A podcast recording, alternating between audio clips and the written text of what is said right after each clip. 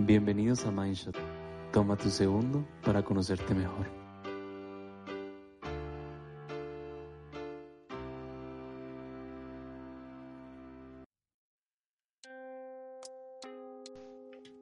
¿Alguna vez has sentido que tus emociones influyen demasiado en tus decisiones?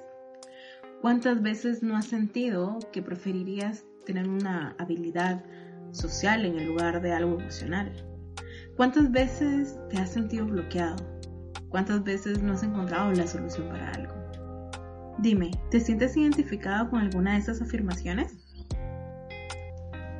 Bienvenidos a Mindshot. Esta semana estaremos hablando sobre emociones, mitos y un poco más sobre este tema. Sin más, permítanme presentarme. Mi nombre es Lady Morán y los acompañaré a lo largo de esta cápsula. En esta nueva temporada nos hemos enfocado totalmente en este tema. ¿Por qué? Porque es algo que como humanos tendemos a evitar. Solemos considerar que sentir muchas veces nos hace débiles o bien que nos vuelve vulnerables hacia los demás. Sin embargo, el conocernos a nosotros mismos es la mejor estrategia. ¿Por qué? Porque al estar bien, nosotros también lo reflejamos en otros ámbitos. Entonces, ustedes dirán, bueno Lady, ¿y de qué vamos a hablar ya que mencionas mitos y emociones? Para esta semana la dinámica será totalmente diferente. Entonces, les daré una frase y veamos qué dicen algunos autores o al menos un autor respecto a esta. Cuando tomes una decisión no seas sentimental. ¿Cuántas veces no hemos escuchado el no te dejes llevar por tus sentimientos? Ay, es que fuiste muy sentimental. Dígame, ¿se sienten identificados con alguna de estas frases? Bueno, la realidad es que no existen las decisiones que no involucren una emoción, ya que estas son fundamentales para tomar decisiones. Y al intentar que ambos conceptos, es decir, la decisión y la emoción, no se involucren, realmente estamos cometiendo el error, porque hacemos que ambos se enfrenten, haciendo que la emoción gane. Tokuhama Espinosa señala que incluso aquellas personas que han tenido una lesión neuronal y que no son capaces de sentir una emoción, a la hora de una toma de decisión, la razón de esta persona, ese lado racional, tiende a ser asesorado por las emociones. Entonces, si se dan cuenta, realmente es imposible quitarnos de encima las emociones, porque incluso a nivel, se podría decir como inconsciente, estas herramientas siguen formando parte de nuestro constructo. Entonces, como pueden ver, realmente es imposible el decir no sea sentimental, porque todas nuestras decisiones van a estar influidas por una emoción, ya sea por la que estemos experimentando en ese momento o por la que experimentamos cuando se nos habla del tema del cual tenemos que decidir, ¿sí? Entonces, la sugerencia más adecuada para esto es permítete sentir, permítete conocer qué es eso, qué más hay allá, porque entonces a la hora de hacer esto te das la oportunidad de discernir cuánto partido le estás dejando ganar a las emociones y también de qué forma tanto las emociones como tu lado racional pueden llegar a un punto medio en el cual puedan hacer una decisión un poco más conveniente para ti. Y en este caso es evaluar qué pasaría si hago esto y qué pasaría si no hago esto, ¿sí? Pero bueno, Avancemos en nuestra siguiente frase. La habilidad social es mejor que la emocional. ¿Cuántas veces has tú negado esa capacidad emocional que tienes para comprender a los demás?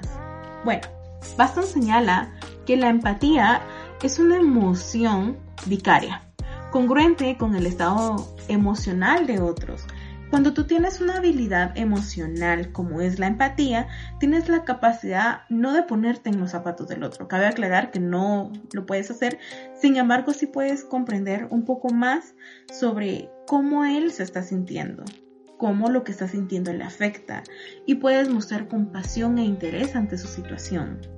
De forma que tú eres más consciente de cómo se siente el otro. Y de esa manera también puedes ser sociable porque entonces vas a ser una persona que le va a agradar a los demás, porque al tener una escucha activa y ser empático, vas a tener la capacidad, la capacidad de poder comunicarle al otro lo que quieres de una forma más efectiva. Entonces, las emociones, comprender las emociones, simplemente te da una ventaja, porque vas a tener una capacidad o se te va a facilitar conocer a los demás qué y cuándo decirlo y también de conocerte a ti. Muy bien, entonces, continuamos con nuestro siguiente mito y para este quisiera traer algo un poquito que nos abruma, creo que en general a todos. Entonces, ¿cuántas veces tú nos has escuchado? Vos, estudia, no te estreses. Ay, ¿para qué te estresas? Eso no te va a servir. Si alguna vez has identificado con esto, primero, quiero que sepas que no eres el único quien ha escuchado una frase similar o que definitivamente ha sentido estrés. Y cabe aclarar que muchas veces nos dicen, o incluso nosotros mismos nos decimos, ¿para qué me sirve el estrés? Si solo me hace sentir mal. Bueno, resulta que existen dos tipos de estrés. El eustrés, el cual se puede decir que es un estrés bueno, positivo, ya que este nos permite el estar alerta y poder responder de una forma efectiva ante el estímulo. Es decir, es aquel que nos motiva a estudiar para, que, para hacer el examen y que nos vaya bien en este. O bueno, en algunas ocasiones intentar hacerlo mejor posible. Y luego está el distrés. Este se puede clasificar como un estrés negativo o malo y es el que nos bloquea. Es el que sabemos que tenemos tarea, pero preferimos, estamos tan estresados que preferimos mejor, no sé, vernos una temporada de alguna serie en Netflix o ponernos a escuchar música y pintar o dibujar o despejarnos con alguna otra cosa. Es aquel estrés que no nos permite simplemente hacer nada. Que quizás estábamos dispuestos un día a estudiar y cuando nos dimos cuenta habíamos dicho vamos a estudiar a las 8 de la mañana y ya son las 9 de la noche. Ese es el estrés, el que no nos permite avanzar. Entonces, ¿cuáles fueron los mitos? Hagamos una pequeña recapitulación. Uno, el ser emocional, en este caso es, cuando tomes una decisión no seas emocional. Luego vimos el de, la habilidad social es mejor que la emocional. Y tres, vos estudia, no te estreses. Hay todo, toda una cuestión detrás de estas frases, sin embargo, no está mal ser emocional porque definitivamente como hemos visto, siempre hay una emoción de por medio en cada decisión. Y por otro lado, la habilidad social no es mejor ante la emocional. Ambas habilidades son positivas y ambas son parte de nosotros. Y por lo tanto, no es que no las tengamos, simplemente tenemos más desarrollada una que la otra. Sin embargo, como les hemos mencionado con anterioridad, esto de las emociones, eh, las habilidades, es algo que se puede ejercitar de forma que se puede decir que es como un musculito que vamos a ir haciendo que tenga más fuerza, que sea más grande, ¿sí? Y luego, el estrés. Es importante reconocerlo, sobre todo, pero también es importante reconocer cuál o qué tipo de, estrés estamos manifestando. ¿Ese estrés ¿Es de estrés? Bueno, esa pregunta te la dejo a ti. No olvides seguirnos en nuestras redes sociales. Estamos como arroba en Instagram, al igual que en Facebook. Si quieres más episodios como estos, por favor, escríbenos en nuestro Instagram. ¿Qué te gustaría saber?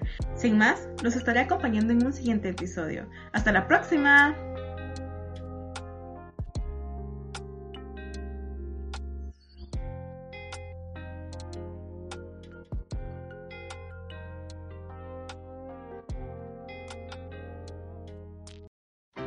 Acabas de escuchar un episodio de Mindshot. Sigue tomando un shot de conocimiento.